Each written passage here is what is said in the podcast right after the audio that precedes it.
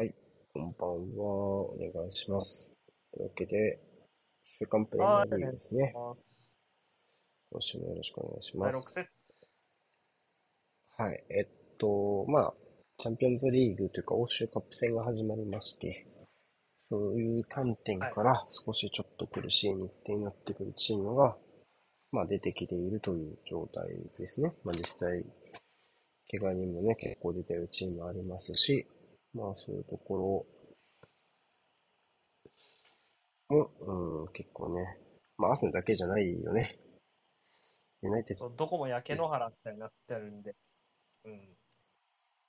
リサマルいつ帰ってくるんですか？レギロンも離脱しましたけど、どうするんですかね。どうするんでしょうね。まあちょっとそういう話も、まあお用意していきましょうか。はい。というわけで、じゃあ、見ていきましょう。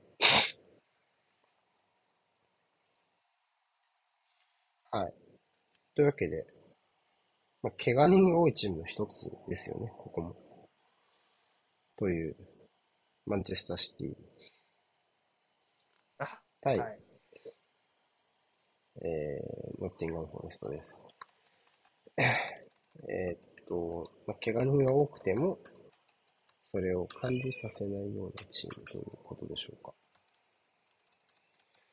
そうでしたね。えっと、基本的には、ボールを持たせながら、うん、ボールを持たせて守るフォレストと、ボールを持ちながら攻略する、えー、シティでしたけども、うん、要は、まあ、それは分かりきっているところじゃないですか。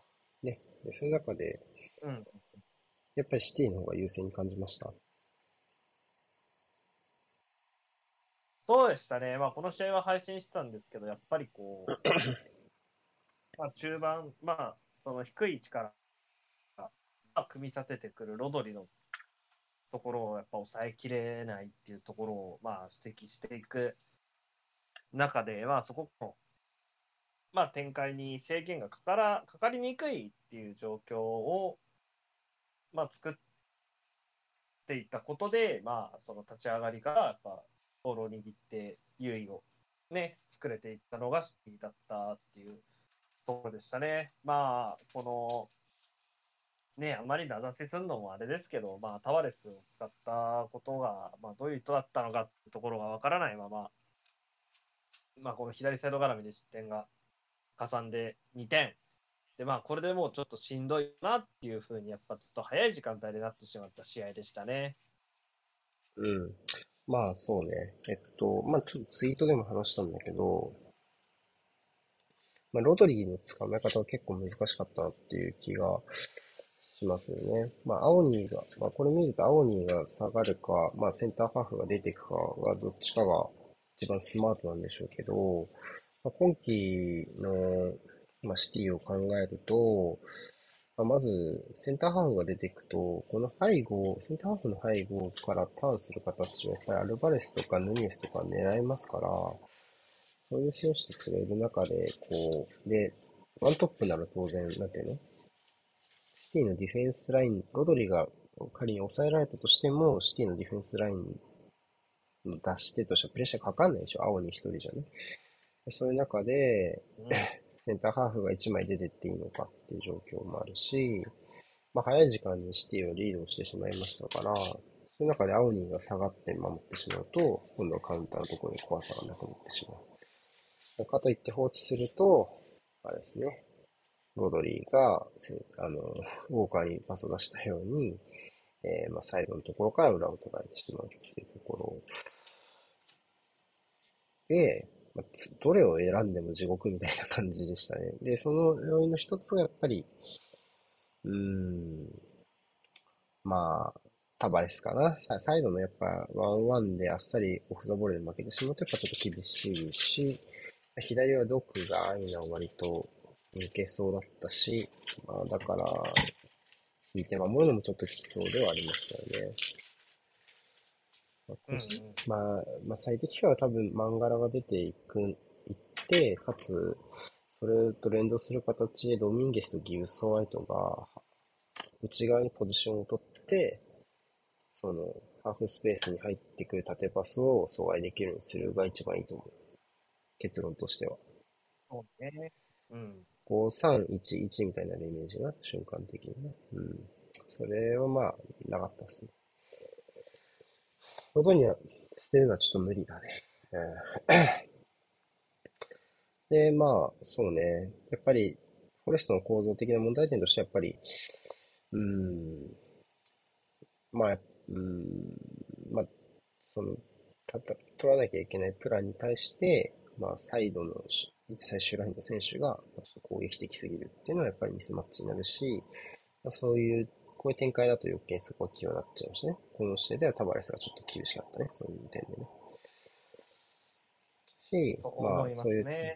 うん、そういう点をクリアできるような、まあ、オーリーとか昨シーズンというロディとかがレギュラーを取ったのも、まあ、納得できるところはやっぱありますよね。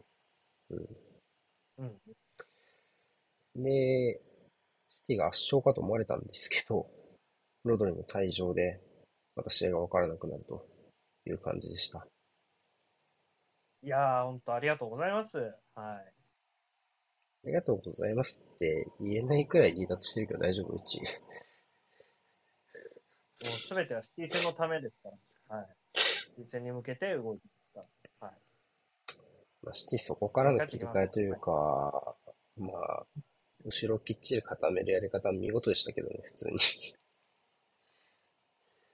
そうでしたね。まあ、うん。しっかり最終ライン、まあ補強を入れて、まあ、5枚並べればなんとかなるかなっていうところで、まあ実際なんとかしたっていうのが後半の、まあ、運用でしたね。あとは別にハーランドいれば、別に引いても得点取れるし、みたいな ところもあったよね、普通に。まあね。うん。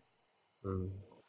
だからまあ、ドクとか押し込んだ時に効きそうな選手は下げて、フィリップス入れていうのはまあわかるし、まあそうね、アルバレス下げても、まあフォーデンとハーランド2枚いれば、まあ、ハーランド残すか、アルバレス残すか、あ、と、アルバレス残すか、フォーデン残すかは、お好みな感じはするけど、まあ、ハーランドともう一人走れる人いりゃ、まあいけますよね。相手も押し込んでるわけだからね。うん。うん。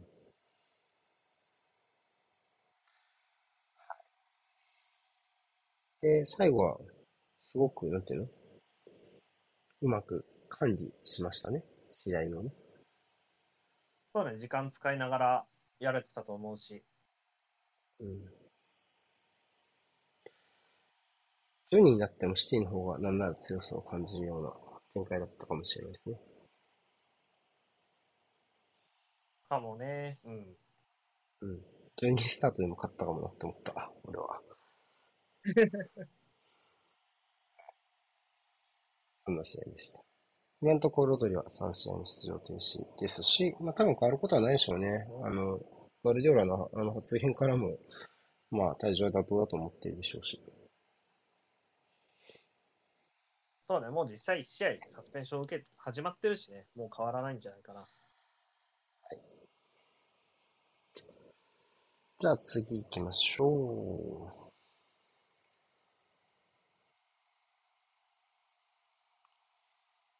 クリスタルパレス対フラムです。ああ、今日はあれなんですね。あんまり話すことがない試合から消化していく感じになってますね。そんなことも言わないでよ。いや、でもまあ、このこの試合に関してはでも両チームの、まあ、キャラクキャラクターっていうか、今の状態っていうのは、まあ、なんか、ある意味、あの何かに邪魔されることはなく出やすかったんじゃないかなとは思いましたね、見ててね。うん。うん、そうだね。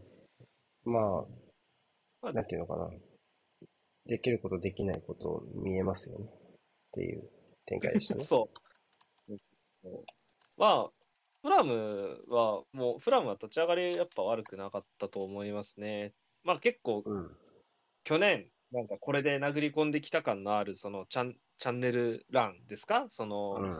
うんリードとペレイラのチャンネルランのところを使って風通しよくしようねっていうところが、まあ、まあなんかがっつり見られた試合はちょっと久しぶりかななんて思ったりはしましたね。うん。あそうそうそう。そうだねこういう。うんうんうんうん。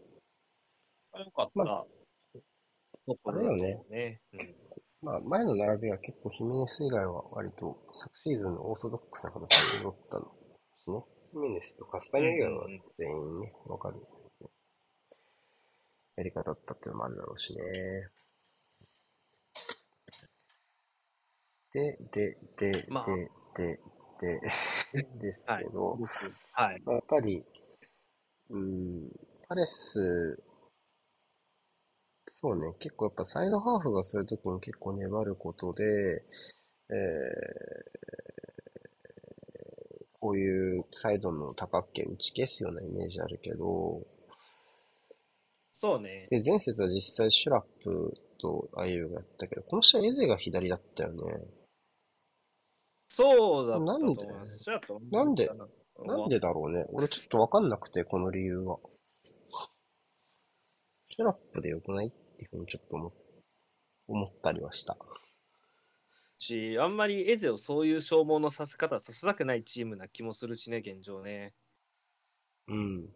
あの、このチームの今の、パレスの今の悩ましいところって、エドワールが点取りやすくするには待てた入れた方が絶対いいんだけど、そうするとエゼをどちらかのサイドに回さなきゃいけなくなって、サイドの守備が後手になりやすいってところだと思うのよね。シュラップとアイエウを並べた方が絶対良くて、中央エドワールと待てたのがいいんだけど、でもエゼを外すわけにはいかないっていうジレンマ、やっぱりあると思ってて、そこの解決策が未だに見出せてないっていう印象なんだよな、ずっと。そうね、マテタは後半から入るたびに存在感を見せるみたいな、なんか最近ですけど、ほんとそう。ほんとそうだと思うね。うん彼。まあ、後半に、うん。後半にサイドハーフとかが結構裏抜けし始めたのは悪くはなかったとは思うけど、まあ、やっぱりマテタが入ってポストして、エドワールが無理なく前抜ける。自分でボールを運んでドリブルするんじゃなくて、無理なく前抜ける方が、まあいいかなっていうふうに思ってた、思うし、まあ、フラムはフラムでやっぱりちょっと、前半を抜けられちゃうと、陣地回復力とか、やっぱドリブル運ぶところの感じがまだちょっと出てこないかなっていうふうに思いました。あーまあ、ウィリアンのところがやっぱりなかなか機能する時間が短くなってるのと、まあ、イゴビのところがまだちょっとフィットしてないのかなっていうようなイメージもちょっとありつつ、まあ、ちょっとポジション低い気もするし、ね、起用されるっていうところもあるし、まあ、まあ、曜日自体をね、低い位置で使う意義はもちろんあるので、まあ、その、陣地回復って意味ではってことですよ。うん、けどね。うんで、まあ僕気になったのは、ロビンソンが、結構カウンターでいい形で持つことが多かったと思うんだけど、ちょっといくらなんでもだね。判断が悪くない。ああ、でも思ったかもな。うん。うん。ちょっとカウンターを淡白に潰しすぎなんですよね。結構個人で名指ししちゃいたいレベルで気になりました、僕は。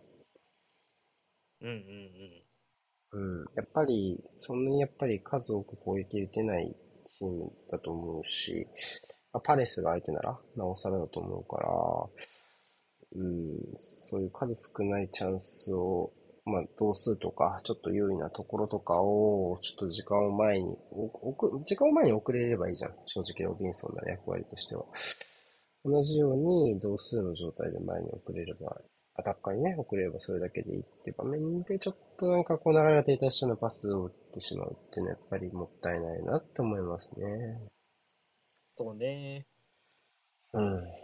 やっぱそういうところの両チームの悩ましいところがね、結局0-0っていう結末になったかなっていう試合でしたかね。ね、決定力というか、決め手というか、そこがね、なんか、あと一つっていうところが、なんか、まあ、ある両チームだなっていう試合でしたね。うんうんうんうん。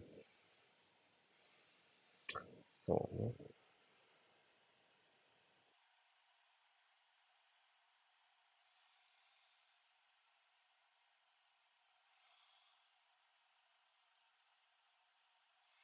な感じかな。はい、そんな感じだね。じゃ次行きましょう。ルートン対ウルブスです。えっ、と、まだ今季、えー唯一リーグで、えー勝ち点を取れていない、えールートンとウルブスの試合になりましたが、ルートンの入りは僕は良かったと思いますよ。要はあ、前節のフラム戦は、うん前節のフラム戦は、要はちょっとなんていうのかな、らしくないじゃないけど、まずは撤退してみたいな感じだったじゃん。撤退541やりましょうみたいな。で、でもこの試合はなんだろう、ランドガンというか、キックアンドラッシュって感じで、こう、ガンガン攻め込んで攻め込んでっていう姿勢を見せたし、まあ、ウルブス、割と自陣に釘付けにしましたよね。そういうアプローチも良かったと思うし、まあ、僕は多筆チョン使っていいんじゃないかって思ったけど、ちょっとわかんないけどね、そこは。僕は録音家じゃなくて多筆チョンでよかったんじゃないかなって思っちゃうけど、このトランジションの感じだとね、確かに彼の方がっていうのはありますのかなってせっかくね、気結構ねうんあとはまあ右のブラウンがロングボールの的になるのも良かったですね。っていうところで、ちゃんと前進するポイントを作れていたと思うし、エコニー・グルブスは、クーニャとかネトとか、一人で運べる選手、まあ、ファンヒちゃんもそうですけど、いい形でボールが入らなかった。ボールを奪った後も簡単に捨てちゃってたっていう場面が結構多かったですよね。そうね、やっぱピッチを広く使ってくるルートンに、ね、サブられて苦労するウルブズの場面はやっぱ多かったし、まあ、きっちりそう長いボールから誰かに当てて、サイドバック裏しっかり走ろうねっていうところはやれてたと思うんで、そういうところでやっぱ、うんうんうん後ろ向きの対応、やっぱ少しずつ後ろ,、まあ、後ろ向きの対応がやっぱ増えてきてる中で、まあ、リズムが出にくかったっていうのは、まあ、ね、ちょっとルーズ、前進もね、ちょっとままならない時間帯が長かったので、うん、うんそこはやっぱルートン良かったんですよ。前線の選手がイライラするプレーっていうのが割と、イライラ、イライラがプレーに出てたまに見ますけど、この試合のベルガルドはめちゃめちゃわかりやすかったですね、あの一発退場のシーンはね。まあ、あれね、愚かではありましたけど、僕ちょっとロッキャーもあれはダメだろうって思いましたけどね、正直見てて。うん。そうね。キャーだと良くないよ。あんあれは振り払われるでしょ、あんなことしてたらって思うし。うんうんうん。足でやっちゃうの。まあ、挑発に乗っちゃ挑発に乗っちゃいましたね。思っうんちゃった、正直。お前も退場してろって思いました。僕はロッキャー見て。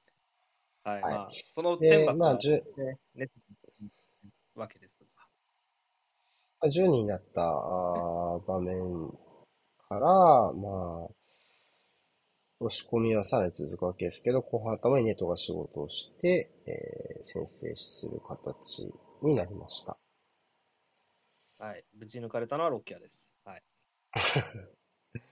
まあね復習したと思いました。そう。ネトは見事でしたね。まあ、正直この試合全然出番がなくて、うん、一発目のチャンスだったと思いますけど、そこであれだけのものを見せられるっていうのはな、まあ本当に、あのね、うん、まあ、やっぱりちゃんとね、試合に出れるコンディションを整えられれば、一流の選手だってところを、まあ、証明できたプレーなのかなっていうふうに思いましたが、ルートンもハンドで PK をもらうという、あのハンドはどうでしたか？だと？マイトとは思いました。先がっつり足だったんで、まあ、あんだけ腕が上がってればって感じでしたけど、アプローチ足だ足に当たっだからそのね、ジョアン・ゴメスの足に当たって跳ねて腕だったんで、まあちょっとこれも かわいそうやなとは思いました。まあ PK は PK なんだろうけど、思ったよりなんか、ちょっとかなとは思いました。で、これをモレスが決めてってところでしたね。えーっと、試合の内容としてドローっていうのは妥当でした？うーん、どうかな、ウルブズのチャンスの数で言うとっていう、マイルと、まあ、ルト勝ちたかったんじゃないかなと思いますよ。うん、内容的には。終盤ももう一回押し込んだしね。うんうんうん。オグベネがネットを揺らしたりもしましたね。紙あれも結構ギリギリのオフサイドだったんじゃないかな。うん。うんうんうんうん。まあ、結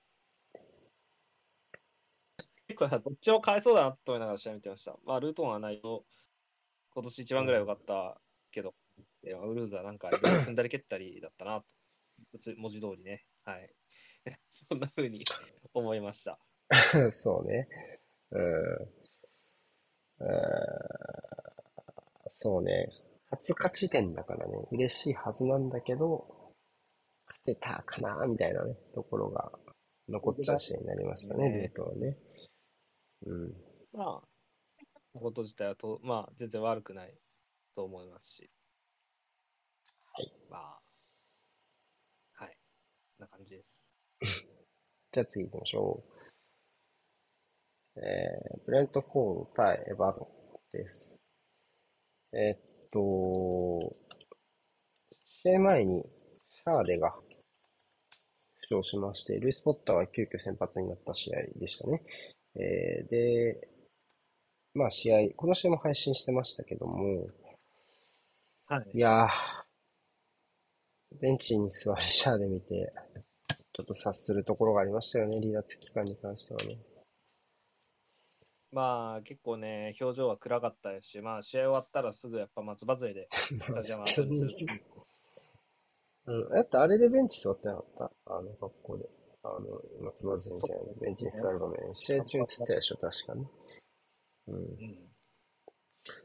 これで、まあこれ見てみるとわかりますけども、ベンチは、アタッカーと言える選手は、19歳のオラキグベだけになってしまいました。もうペイは契約条項で出れないっていう流れでしたね。ねバトンからのレンタルです。はい。うん。で、まあ、ボールを持ちながら試合を動かしていくブレントフォードでしたけども、うーん、レイスポッター、ちょっとき、なかなか前向けなかったというか、良さが出なかったですね。うん、そう思うね。うん、結構すぐ下げちゃって、友人のポジションになっちゃいましたね。そうでしたね。まあ、ポッで、ルイスポッターうん、ね、いうものところも、まあ、横、む中変えそうとしてミスるみたいなところはもう、めちゃくちゃ多かったので、この試合前半から。エバートンやっぱりそういう風に、あマイナスのパスで弱気になった背中を追うのってとっても得意なチームなので、そういうちょっと、まあ、消極的なプレーというか、まあ、ミスも絡むような、えー横パスとかマイナスパスとかは、かなりエバートンの守備陣を勢いづけることになったのかなっていう印象でした。そうですね。出足はやっぱどんどん良くなっていくような印象でしたね。うん、ドゥクレは水を得た魚でしたね。うん。ドゥクレとベトがもう、全然止まんなかったんで、試合通して。うん。もう二人すごかったですね。うん、し、やっぱり良かったよね。あのーセットプレーの動きとかも、ストライカーみたいですよ。ドゥクレ、動き直しが。あ、あの、ファーの動き直しね、すごい面白かったです。はいうん、よかった。けどまあ、うん、一発やり直返したのさすがでしたけどね、ブレントフォードね。結構ね、よもやの同点ゴールだったというか、ちょっとしんどいかなっていうところでね、うんパシッうん、折り返したんですけどね、1対1でね。うん。そうね。でそういう中で、あのゴール結構勇気づけたと思いますよ。ブレントフォード前向きになれたし、って高い、えー、縦パス、あれで結構、後ろも縦パス入れられるようになったし、まあ、レースポッターも仕掛けられるようになったし、まあ、あとはマイプレもできるようになったってところでは、まあまあ、あのゴールが与えたものが大きかったのかなっていう気がしましたが、やっぱりちょっと後半にボール行ったり来たりする展開になったじゃん、結構。でそうなると、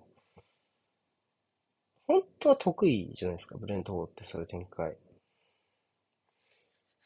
で、まあ、単に相手が悪かったってのもあると思うね。エバートンも多分得意。そういう展開の方が。っていうのはあると思うけど、やっぱちょっと、ウィサもムベーもデズッパで交代選手もいませんっていう中で、後半この形でアド取れるかっていうと、やっぱちょっと微妙なんじゃないかなっていう気がしちゃうよね。相手がエバートンじゃなくとも。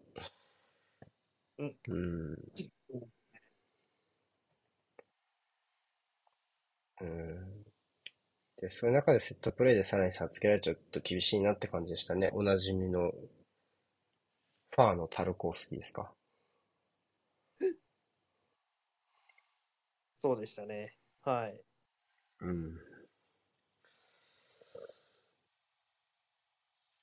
いやー、そうね。直後に、ライフ トードにもチャンスあったね。これ決めてればね、もちろん、シナリオ変わったんですけど、そこで一気に流れを持っていかれて、エバートンが、まあ、今季初勝利を挙げたって感じですか。最後のキャルバート・ルインが取ったのとかも含めて、理想的な結果だったんじゃないですかね。あ本当、人、人呼吸というか、まあ、まずは一息つけるような勝利だったんじゃないですか。うんうんうんうん。そうね。内容良くなってると思う？エバートンの方は。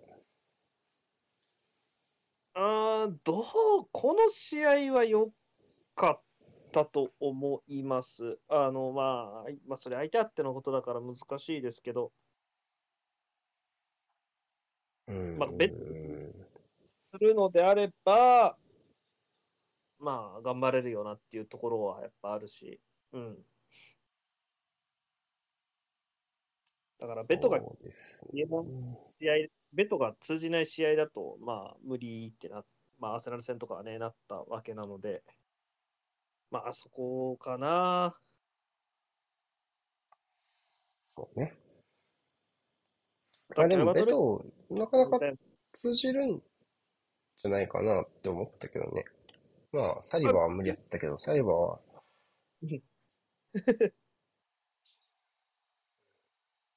しょうがないとこもありますよね。まあ、ロベル・サリバーほど一直なセンターバックばっかりじゃないですから、当然。うん。まあ、そういう意味では、勝ちがね、内容を引き上げるってこともあると思うし、一つ大きな勝利でしたね。ああそう思います。はい。じゃあ次行きましょう。えっと、あバーンリー対マンチェスターユナイテッドですか。はい。なんか、明日の我々みたいな状態のユナイテッドです。はい。えっと、ハンニバルがおそらく、えーリーグ戦初先発かなどうかはちょっとそこまでわかんないですけども、まあ、少なくとも今季は初先発ですね。えーで、えーっと、エヴァンスとリンデロフというセンターバックに、えーまあ、ベンチを見るとかなり苦しいやりくりですね。エリクセンはまあ休ませないとちょっとどうしようもないっていうところと、まあ、バランはいきなり頭から使うわけにはいかんやろっていうところの、うーん、苦悩は感じましたね。いや、これはどう、まあ、いや、もう、勝ったからよかった。勝ったからよかった。勝てばよかろうでしょ。かなもうねしょうがないの。あ、うん、マジでマジでそう思う。うん、ブレントフォー。ド、あ、あ、違うな。ブルーノ・フェルナンデスね。すごい良かったよ。ね、あのシュートね。エヴァンスからの展開でしたけど、いや、素晴結構スーらしいシュートパーじゃないですか、ゴール。うん。あれだよね、長い、足の長いロングパスをダイレクトでミドルシュート。うん。角度のあるところでしたからね。えー、うんまあ、あとは、まあ、うーん、個人で言うとオナナ？うん、結構ファインセーブしてましたね。ロバーツからアムドゥニの決定機のところかな。うん、立ち上が前り節のとかし、うんうん。CL か。CL ちょっと、うーね、あのやらかしてしまったので、そういうところをカバーするって点でも、まあ、大きなセービングになったのかなっていう気はしました。バンディ、ボールの動かし方自体は手応え悪くなかったんですけどね。まあ、しっかり握れてはいましたけどね、特に前半は良かったと思いますよ、バンディもね。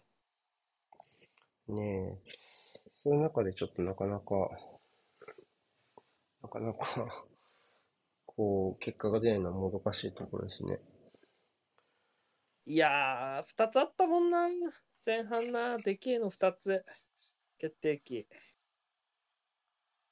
うん、うん。俺決まっどっちかは決めたかったでしょうね。決め逃げれてるバンディだったら、あれは相当追い風になれたはずなので、まあそこをやっぱ、そこの時間帯、しのぎ切ったオナナは、まあ本当、立役者だと思いますよ、この試合に関しては。うん。そうねあ。れ入ってたら、うん。で、まあ、そうね。まあ、ちょっと、お停滞した時間があって、あと、まあ、あの、ほら、グズムンドソンが怪我してから、これをしょうが右に行ったじゃんはいはいはい。僕はちょ、ちょっともったいないか左の方が元気かなという感じは受けました。あーまあ、こうも見事にあー不慣れ感が出るかという。うん、やっぱ、ちこうも見ょっとあったよね。だね。ブルーグラーセンは良かったけどね、勝入ったね。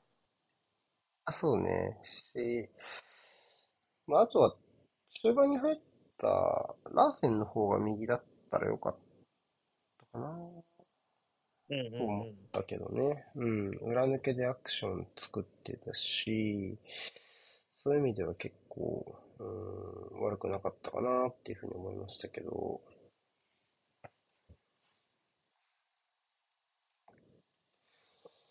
そうね。まあ、及ばなかったですね。最後、バランが入ってきちゃうとちょっと盤石かなっていう気はしたね、さすがに。そうでしたね。まあ、この投入で、なんとか、なんとかこ、もうこのまま、ここでしのぎ切るぞっていう、まあ、メッセージのある選手交代でしたね。しょうがないかめちゃめちゃあったね。ないのよ、本当に。うん。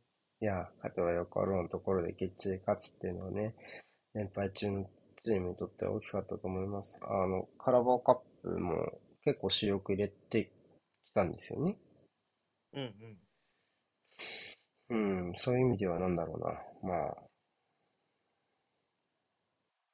うん、結構勝負というかね、えー、なんかこう、今、今は、その、まあ、苦しくとも、ちょっとターンオーバーせずに、と、なんだろう。まあ、勝つなんだろう、勝てるチームを選びましょうっていうところの優先度を感じたね。どっちの方がいいのかわかんないけどね。ああ、そうね。あるどんな状況であれ一定の、一定数の勝利はやっぱ求められるチームなわけなので、うんうん。ってところよね。うん。そこがどうかよね。まあ、結構、パレスと連戦なのね、ちなみにっていうところですけど。あ、そうですね。まあ、チャンピオンズリーグ、初戦負けちゃった中で、週末のリーグ戦の運用をどうするのかはちょっと早くも気になるところではありますね。そうね。うん。難しい舵取りを、うん、アスナルよりさらに迫られているのを感じしますね。はい。じゃあ次行きましょう。えーっと、チェルシー対アストンビラです。えーこちらもね、苦しい舵取りを迫られているチームではあります。えっと、率直にビラの勝ちゲームってことでよろしかったですか？内容的に。ああ、どわ、どわかな。僕は、そうね、前半っていうか、まあ、10人になるまでのチェルシーを見てて、カウンターはね、攻め筋にはなっていて、まあ、早めにサイドの裏に流して、やっぱ揺さぶるっていうところを目指してやっている中で、まあ、ビラガのサイドバックの裏の対応がちょっと怪しかったのもあって、僕はまあ、まあ、まあ、チェルシーそんな悪くないのかなと思いましたけど、まあ、保持面で言うと、なるほど。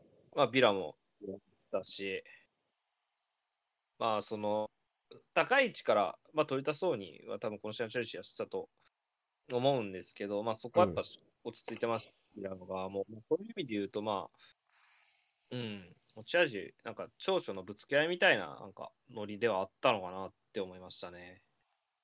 そうね、まあ、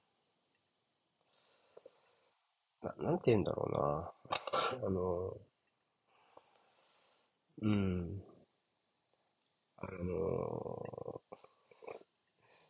必死なのはわかるんだけど、効かないよね、プレスがっていうの多くないですか、チェルシーの。特に左この試合で言うと。うん。ドリックとか、あとギャラが、がん、すごい頑張ってるプレッシングなのは伝わるんだけど、なんかちょっとやっぱりこう誘導しきれてないな、わちゃわちゃしちゃってるなっていうのがやっぱり前に来るのっていうのと、あとまあ奪った後のカウンターでやっぱどうしても息を入れる箇所がないから、それがちょっと、なんだろう、XG の割に決めれてないって話になってましたけど、やっぱちょっとシュなんか見た目、状況ほど結構なんていうの？チャンスになってないのかなっっていう感じ。抜け出すのにどうしても力使っちゃったようなイメージがあって、そこで緩急入れる選手が、まあいないなっていう気がします。まあ、塩素とか海藻とかは、そこで一呼吸入れられる選手かなと僕は思ってたんだけど、ちょっと、うーん、どうかなっていう出来ですね。最近の塩素の存在感は特にね。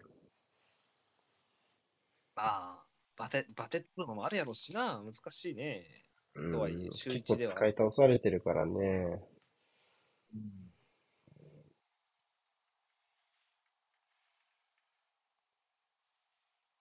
まあ、かといって演奏外したら死にそうだしね。なんかトップ下がいいと思う？じゃあ、ちなみに。えー、まあ、本意ではないとは思いますけどね、起用する側もね。うん。もう一個後ろの方が。そうね、まあ、チクエメカかエンクンクのどっちかでもいれば、そんな、ところでは、まあ、と思うしね。まあ、若干不本意なとまあ、もしかしたらどうですか？パルマとかは？まあ、パルマーはいいんじゃない？パルマーはいいんじゃないかな。うん中置いても。そうね。うん。ただ、まあ、次節はジャクソンが出場停止になりますから、そういう中でどれだけ、どういうメンバー構成になるのか。まあ、やっぱちょっと気になるところだね。そうなのかうん。ブロヤ決めたかったですね。結構、チャンスあったよね、ブロヤにもね、終盤。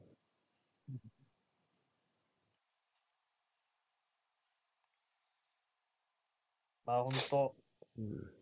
まあ、一番やばかったのは多分、あのスターリングとジャクソンが両方抜け出したシーンで、あのキーパーにぶち当てたスターリングのシーンだったんですけど、まあ、ね、ガクッとくるような、はいでもよね、まあでも今のスターリングは外せないでしょうからね。うん、難しいところです。ビラで良かった選手は誰かいました？僕、ザニョーロ結構良かったかなっていうふうに思ったね。馴染んできたかなってプレーでしたね。うん、うん。背負って、受けて、ファールというか、ターンというかね、まあ引き分、最低引き分けのそこから運べるところも見えますよ、みたいなのはやっぱりとても良かったしね。あとは、まあディアビオ、続き好調だなっていう印象。そうだね。うん。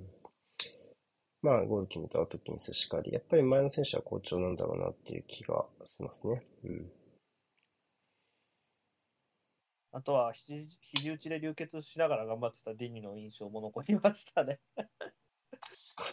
はい、そうイエローもらいながら、血なうん かわいそうって思いました。はい。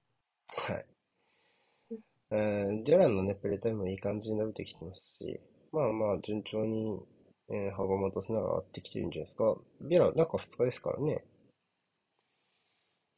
そうね。うん。ヨーロッパ戦った後だった。いい試合だったんじゃないですかね。はい。うん。じゃあ次。えー、ノースロンドンダービーです。えー、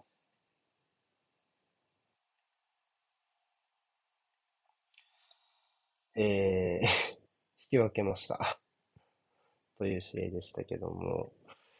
うーんと、結構、まあ、まとめると、まあ、アーセナルファン、やっぱり、ズーンって感じだったじゃない？その勝てなかったからね。はいはいはい。要はそのズーンっていう感じと内容が僕はあんまりマッチしてないというか、まあ良かったとこもあったよねっていうところもある気がしてて、そのあたりは良かったところで結構優勢だったのが多かっ長かったなって思ってて、その試合全体を見る限りね。うん。ジャベは同じ感想ですかっていうところを聞きたい。うん。レセルに帰った時にモメンタム取られてた時間は意外と長くなかったよなっていうのは確かに、あの、ありますね。あーそう。まあ前半の終わり際で15分ぐらいそうだね。そうそうそうそうそうそう。なんですけど、まあ後半とかは特に、まああんま何もさせてなかったんじゃないですかぐらいのノリだった気もするしね。冷静になるとね。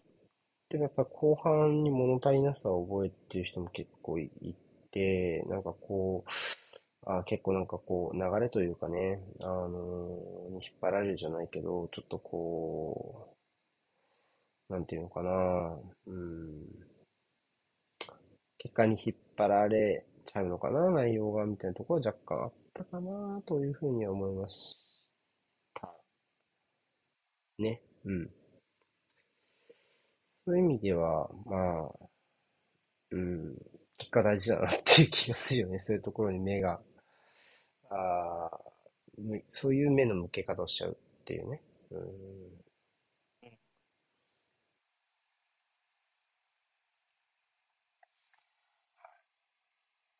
そうねな。ので、あ、まあ、うん、難しいところであります。派閥の投入も良かったと思うしね。でもやっぱりやいのやいの言われ続けるのは止まらないわけで、そういうとこはやっぱ難しさを感じるね。彼の投入でもう一回抑えが効いたわけでね、マイペレのね。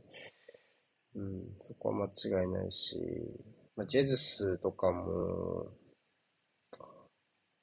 まあ、プレスのキーマンでしたよね。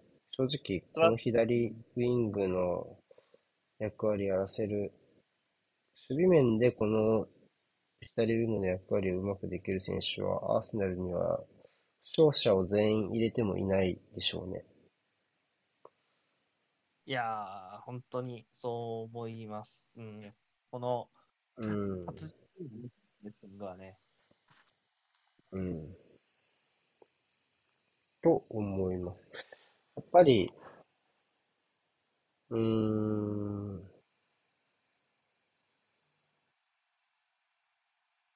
なんだろうな。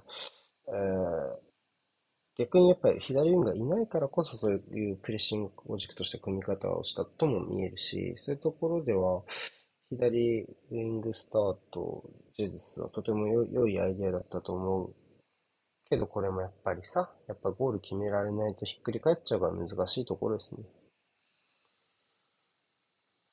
本当はね、この試合、この内容で勝ってればいいところはね、たくさん見、たくさん語られるのになっていうのはありますよね。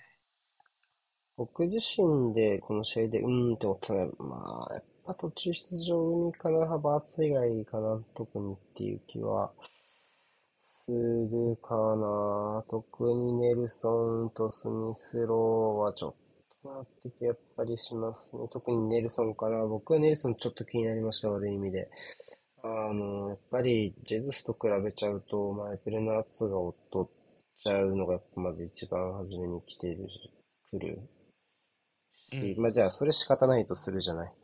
えー、そこはまあじゃあ、技術の方が上手いからね、どう考えてもっていうふうに考えると、まあ、仕方ないっていうのはあるけど、ならやっぱりポロには勝たないといけないよね。って。いうところ、ましてや自分が途中交代でフレッシュで向こうが90分戦ってるわけですから、そういうとこを踏まえると、あそこで、まあコーナーキックしか取れないっていうのは、いわゆるインパクターとしての働きをできてないと思うし、やっぱりそういう感じだと、なかなかプレイタイムも伸びないですよね。まあミッドウェイクには結果出したからね、それは良かったと思うけど、ってちょっと思うね、僕は。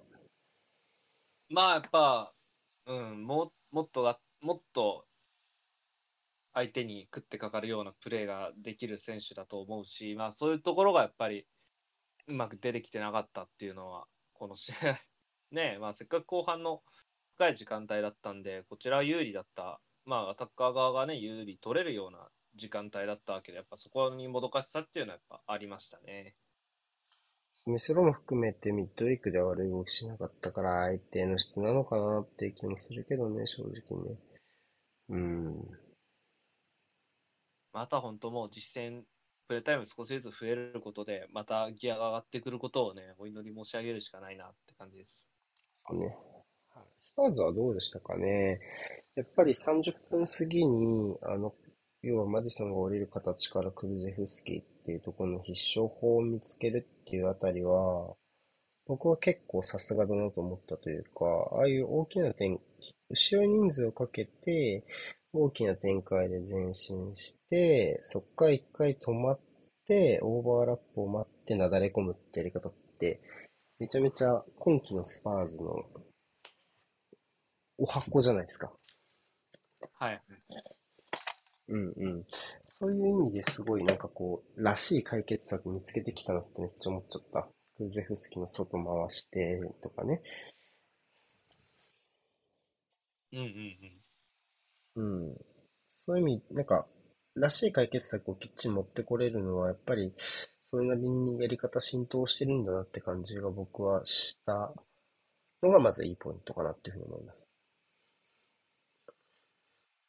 そうですね、やっぱり厳しい時間帯が、まあ、その主戦に回る時間帯が長いな中で、まあ、うん手番が回ってきた時にやる、やれること、やることっていうのは、やっぱチームとしてしっかり意思意思のね、統一はできてたと思います。そのね、左の、アーセナルの左の裏に流れるクルゼフスキーのところから起点を作って、で、ファーに詰めるブレナン・ジョンソンはそこにこうする動きで多分この試合は買われていたと思うし、まあ実際ね、間に合わせる中でそこにスクランブルを作るっていうね、場面はその30分以降、45分あたり付近のやっぱとスパーズの、まあ、なんだろう、勢いを吹き返す要因になってたと思うし、まあそういうやっぱ、いや、前半、そうね。うんうん。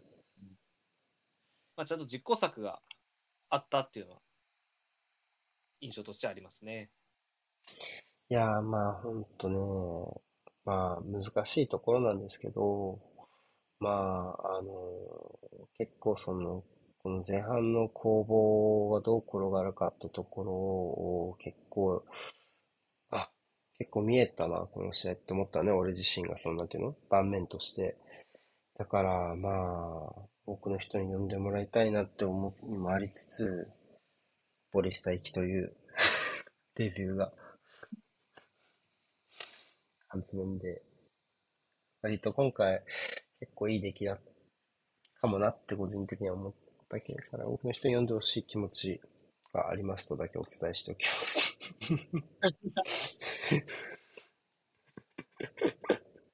宣伝をという。宣伝、宣伝をつというかさ、まあ難しいところなんですよ。うん、わかるわかる。そうそう、有料だけどね。でもまあ、そう、価値があるような記事を書くように頑張りますとしか僕は言えないので、そのお金を払うね。こんなのよりこっちを見てくれって思うことあります。はい。全然あります。何？そんなのよりこっちを見てくれてないどういうこと？僕のな、僕の話でねってこと。そのなんか、こうツイートとかでも、なんか、いや、そんなのいいから、なんか、この話の方が聞いてほしいなみたいな、なんかそういうギャップを感じるときあるなって話です。うんそういうことです。まあ、そういうのもあるしね。うんうんうんうん。まあ、ただ、トッテナム自体は、まあ、やっぱりちょっとその、局面局面でやっぱり後半に前進する手段がなくなっちゃったりとか、まあ、マディソンがね、交代したのは若干タクティカルじゃないでしょうから、そこはやっぱり、えー、不運だったなってところも、うーありつつ、まあでも、ジョルジーニョっていう運動量に限界があるアンカーを引っ張り出しておきながら、やっぱりゴールにほぼ迫れなかったっていうのが課題として残るし、でもやっぱりアウェーの苦手なノースロンドンダービーで引き分けって結果だから、じゃやっぱりあそこでさ、30分からこう、マディソン、クルゼフスキ、サッポを聞いてよかったねっていうふうにこう、目が向きやすいですよね、ファンもね、選手もね、さ、その、チームとしてね。うん。でもやっぱり結果がもたらす視線っていうの？視線の方向な気がするね。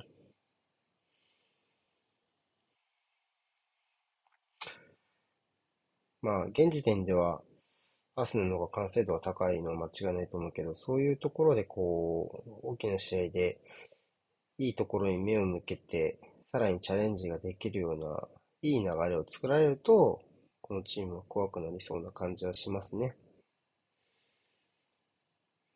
そうね。うん。うん。だからこそくじきたかったんだけどね、難しかったということでした。はい。じゃあ次。リバプール対、えーウェストハムです。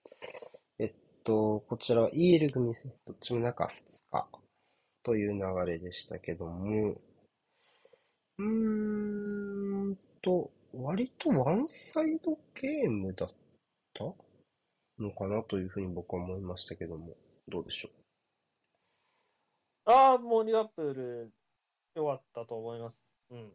もう。今季一番良かったんじゃないかなぐらいのリーグ戦の出来じゃないかな。う、があったけど、まあ、こっちの方が良かったかなって感じ。まあ、勝ってはいたけど、ね、先週言いましたけど、ちょっとなんか、なんか相手に折れてもらってるところも感じるなってありましたけど、この試合は全然そうではなくて、うん。うん。リバプール、そうねリバプール出して勝った試合だったと思います。うん。良かったポイントはどこになりますか？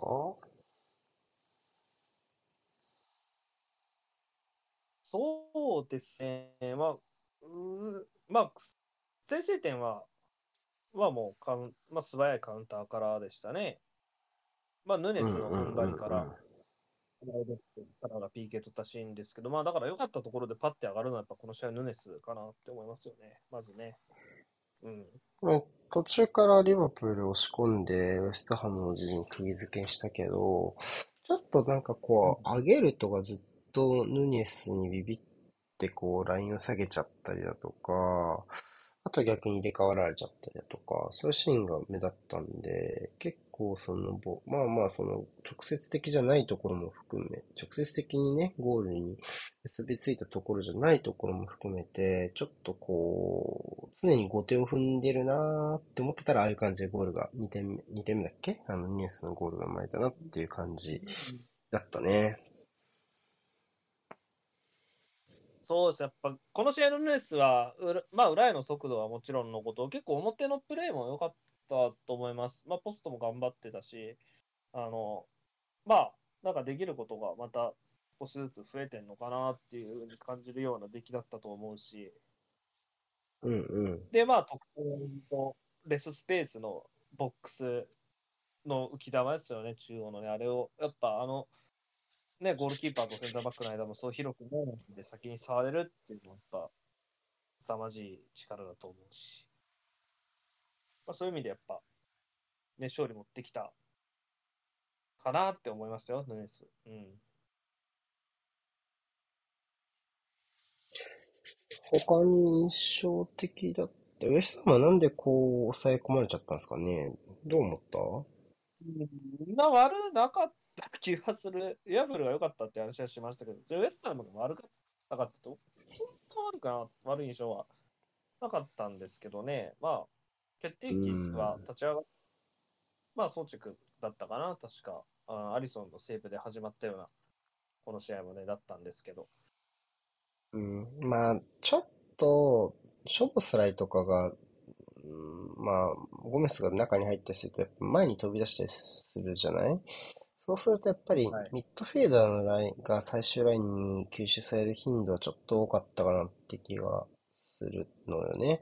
そうなるとちょっといい奪い方というか、例えばアントニオとかボーエンにつなつなげたり、パケタに預けたりするような1本目のパスが出にくいような、えーボールの攻撃、リバプールの攻撃の終わらせ方しかちょっとできないんじゃないかなとはちょっと思ったかも。なんか変な風に中盤とディフェンスが潰れちゃってたっていう気がするね。べちゃってこう低い位置で。はいはい。うんまあ、確かにそ、最初位置、ね、本当にいい時のウエスタムと比べると、まあ、低いっていうのがやっぱあって、まあ、そこから始めるってなった時に、まあ、ねいくら無理が効く前線とはいえっていうところはやっぱあると思うんで、まあ、そこはうん。あったかも。そうね。ちょっとそのあたり、えー消極的というか動かされ、思うように動かされちゃったっていうところで相手の土俵の上で戦うことになっちゃったかなって感じの試合でしたね。うん。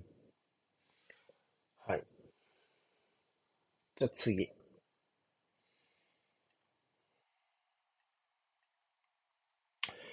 えーっと、ブライトン対ボンマスです。えーこれも EL 組ですね。この時間 EL 組が続きますが、えーなかなかこう、なんていうの？見ないレベルで、ゴールキーパーがボールを持つ時間が長い試合でしたね。そうでしたね。まあ、ボールを持つ時間自体はそうやって作ってはいて、まあ、ボーマスも結構積極的にプレスに出てくるっていう状況だったんですが、まあ、ちょっとまあ、四隅してる時間は長かったのかなっていうのは確かにあったかもですね。てか、フェルブルヘンだけ無視してたよね、割と。無視したと思います。まあ、2センターバックで、センターバックに2枚ついていくっていうのは、ところで、だけみたいなのは確かに状況としてあったですね。うん。で、そのフェルブルヘンからミスが出てしまうっていうのは、なかなかこう、じりじりした展開。まあ、我慢できなかったわけじゃないんだろうけど、まあ、その後もボール持ち続けるのはさすがだったけどね。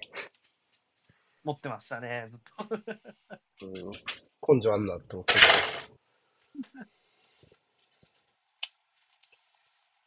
で、まあ、若干彼の擁護をするならば、いつもであれば、じゃあ、その、フォワードとかウェルベックとかファーガソンが降りてくる動きをした後に、まあ、三笘とかマーチだったら、それの背後を取るように裏を狙うじゃないですか。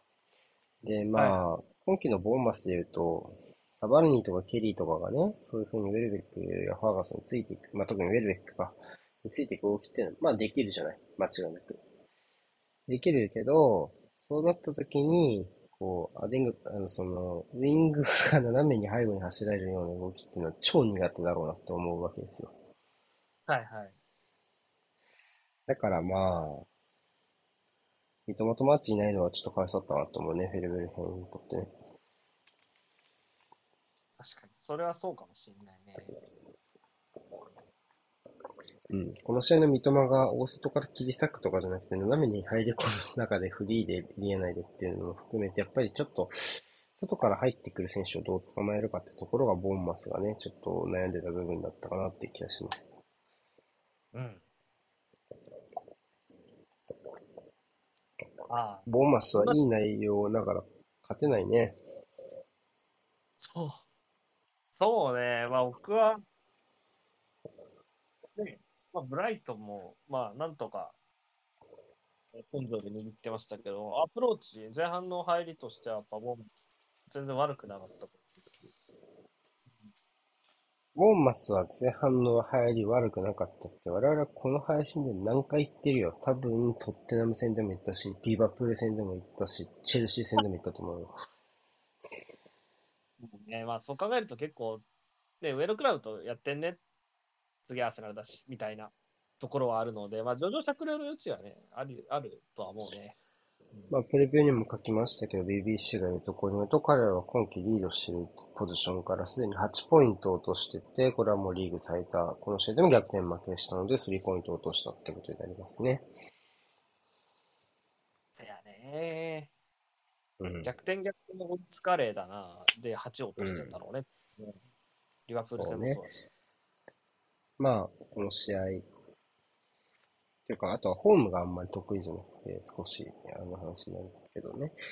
えっと、次節の話になる。1点しか取ってないらしいよ、今回ホームでは。あ、そうなんだ。はい。これより少ないのはエバートンだけって書いてあって、じゃあエバートンは無得点なんだって思いました、僕は。そうかね。1より少ないの0だけだしなーと思った。なるほどね。で、今週ちょっとやっぱ、最後落ちる傾向にあるのは、な、なんだろうね。なんでだろうね。そんなになんかスタイル的に消耗して、見た目的にバタバタになるってわけでもなさそうに見えるんだけどな。前線だってさ、ウルブスとかさ、ブレントフォードとか違ってさ、2列目めっちゃ人いるじゃんだから推進力を失われないと思うし、なんでだろうね。なあ、どう？難しいよね。まあ、これ、確かにそんな、そんな落ちなくて、なんか、つったらいいじゃんって思うことは多いよね。確かに。で、ちょっとわかんないなっていうところがありますね。まだ読み切れない。だからこそ、早く結果が欲しいでしょう。アーセナル戦では燃えてくるし、まあ、アーセナルの事情も相まって非常に難しい試合になりそうですね。ああ、もう、明日はアーセナルが勝てばよかろうの番だと思います。はい。じゃあ次。最後。シェフィールドユナイテッド対ニューカッスルです。いや、俺見たよ、この試合夜中に。結局最後まで。俺も、俺も最後まで見た結局。うん、すごいもの見えましたね。うーん。いや、でも、あの、試合見てない人、結果だけ見てる人もいるかもしれないから、立ち上がりから言うけど、立ち上がりし、ブレイズの方が良かったよね。そう。ユカスルしんどそうだな、だったんですよ、この試合、実は入りは。うんう。ん。大きくサイドに、大きくサイ左右にわーって展開して、あとは縦関係のレイオフも作れてるし、先に決定権を迎えたのもブレイズだったしね。まあ、それでもひっくり返したいことあるんだろうなと思ったけど、まさか8点とは思わなかったですね。8点、ね、8人で8点取りました。これすごい記録が生まれたわけですね、この試合は。まあ、前半で終わっちゃったかなってのはあったけど、まあ、1ってなかったわ。点目、1点目だよな。やっぱり僕、まあ配信チーム増えたけど、まあ、ゴードンよね。ゴードンに対しての、あー、フメドジッチの対応よね。あれやっぱエンドラインが一発いっちゃダメだろ右う。右？利きやしな。うん。後ろから取ればよかっただけだと思うので、やっぱりちょっとそ、そうそう、まあまあ、うーん、センターバックがやっぱりそういうところで、まあ、凌駕されるところあるにしても、やっぱちょっと、まあ、ミスったかわされ方をしちゃうと、やっぱり簡単に崩れ、そっからもう全部のリズムが悪くなってね、保持の6のボールも高くなって、っていう風になっちゃったんで、なんかもう、やっぱちょっと、絶対チームとしての心がやっぱないかなっていう感じがしましたよね。シェフユナイテッドね。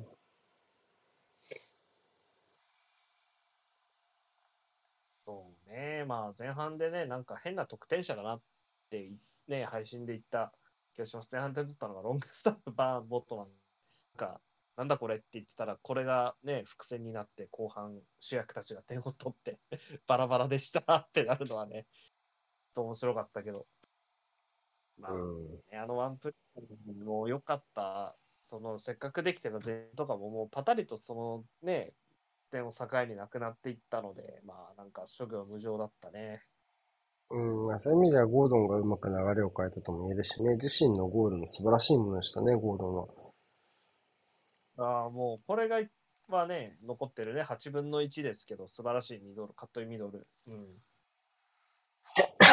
あれは止めらんないね。うん。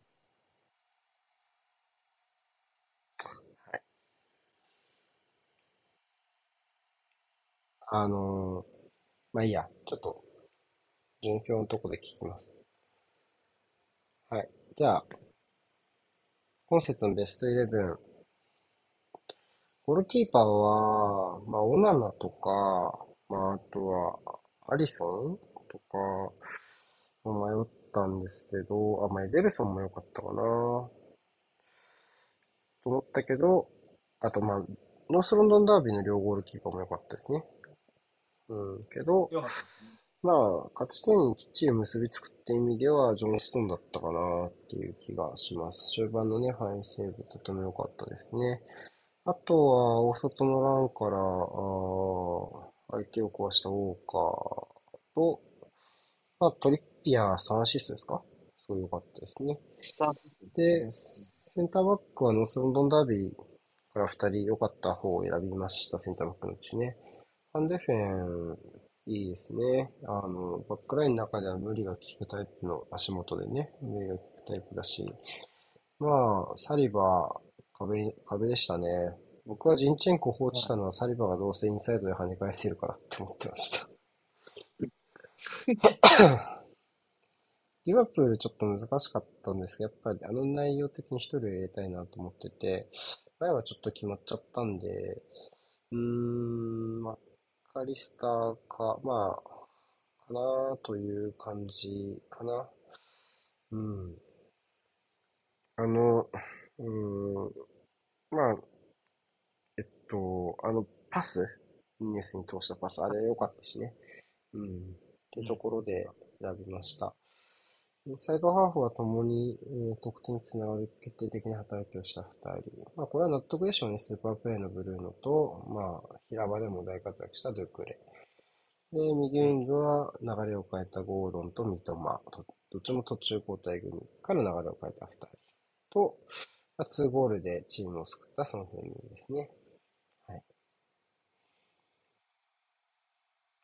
じゃあ、えー、っと、次か。ちょっと待ってね、写真。写真まだ送ってなかった。ちょっと待ってね。えっ、ー、と、先に順位表ですかね。ちょっと待ってね。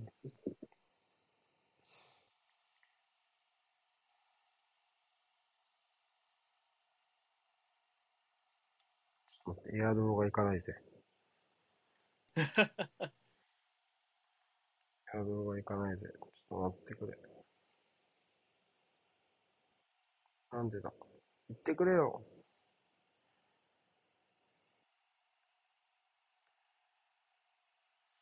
どうしよう。エアドロがいかない。ちょっと待って。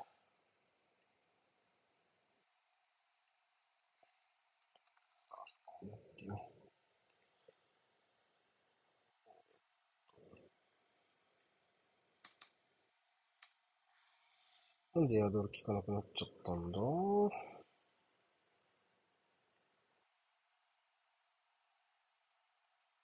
あ、ちょっと待って、微妙だな。ちょっと待って。ちょっと待って。じゃあ本当に、本当にちょっと、なんとかします。なんとかしますとはい。ちょっと待って。え、じゃあちょっと先にさっき聞き損ねたこと聞いていい？はいはい。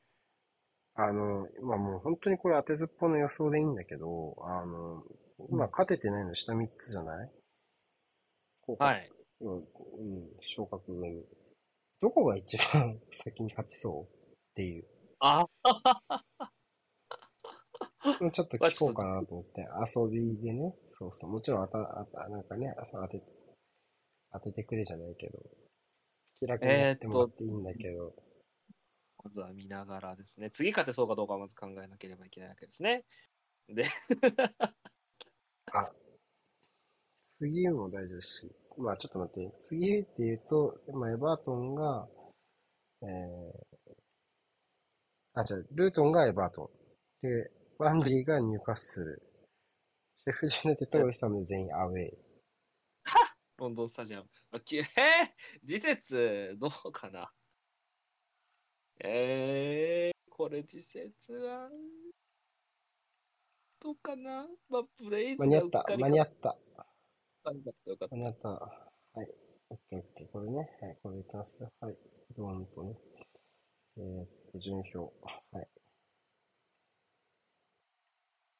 しょ。はい、えーっと、どこ勝つぞ？で、さっき聞くわ。あー、次はまだお預けかもしれないから、あーまあ、ルートンにしとこっかな。ルートンが一抜きルートンがホームでバーンリーに勝つってことですか？それはひょっとして。なあ、そこに入ったのね。まあ、そうかもしんないね。はい。というわけで、順位表です。無敗のチームは、えーっと、減らなかったですね、今節は。4つがキープ。えー、のままです。えーっと、マンチェスターシティ、えーリバプール、えーで、ノースロンドンダービーが引き分けだったから、彼ら2つっていうことですね。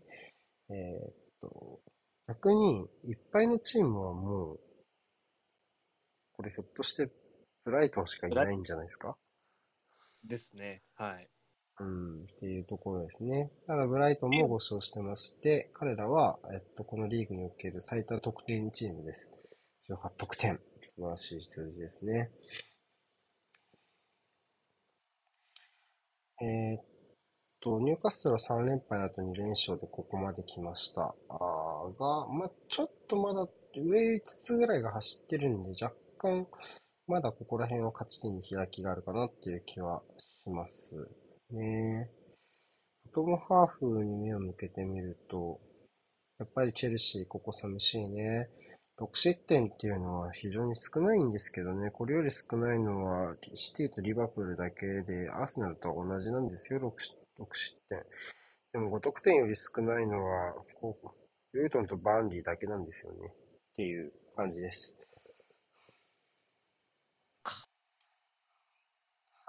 やばいね得点も失点も少ないチームっていう感じですね。リバートンに抜かれちゃうといよいよ感があるので、ちょっとこの14位は早くもなんか加減なところはありますけどね。うーん。そうね。ヨーロッパもないしね。うん。で、勝ちがまだないのは下の3チーム。あと、ボンマスですね。3分け、3敗、ボーマスはい。では、次。次節の対戦カード。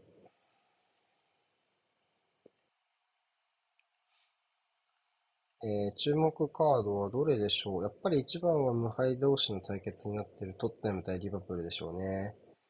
うん。チャンピオンズリーグ、チャンピオンズリーグには出てないんですけど、だからその分逆にこう、ここに全力でぶつかるっていうのはあるかもしれないね。後ろを考えずに。うん、っていうところです。トッテナムは2週連続のシるんですけど、今回はホームゲームですからね、そこはもしかしたら大きな後ろ盾になるかもしれないっていう状況です。他のチームで、こう、注目なのはやっぱまあちょっとね、ユナイテッド、あ、ビラとブライトンね、ここも面白そうね。うん。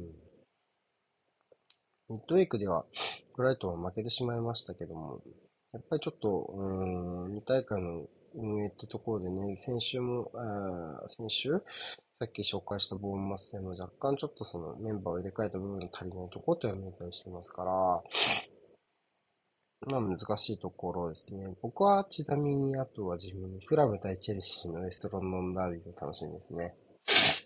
あー、これいいですね。う。うんーん。去年中はね。はい。うんそうね。去年は、この、フラムは順位上でしたからね。この2チームはね。はい。で、今年も今上という感じです。ボーマスはアーセナルですけど、やっぱりこれも未勝利の相手とやっぱ厳しい戦いにはなる感じがしますね。アーセナルの怪我人事情もそうだし、ボーマスの力量的にもね。うん。はい、勝てばよかっ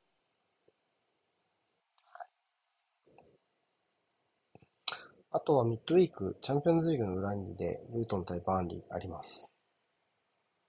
た。はい。フットボールの光と闇ですね。はい。そんなことはないよ。プレミアなんだから。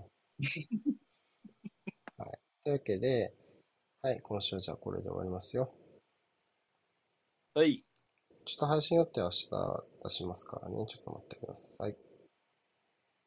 まあ、一応8時半にやれる人はいるので、まあ何かしらで8時半からやあるとは思います。うん。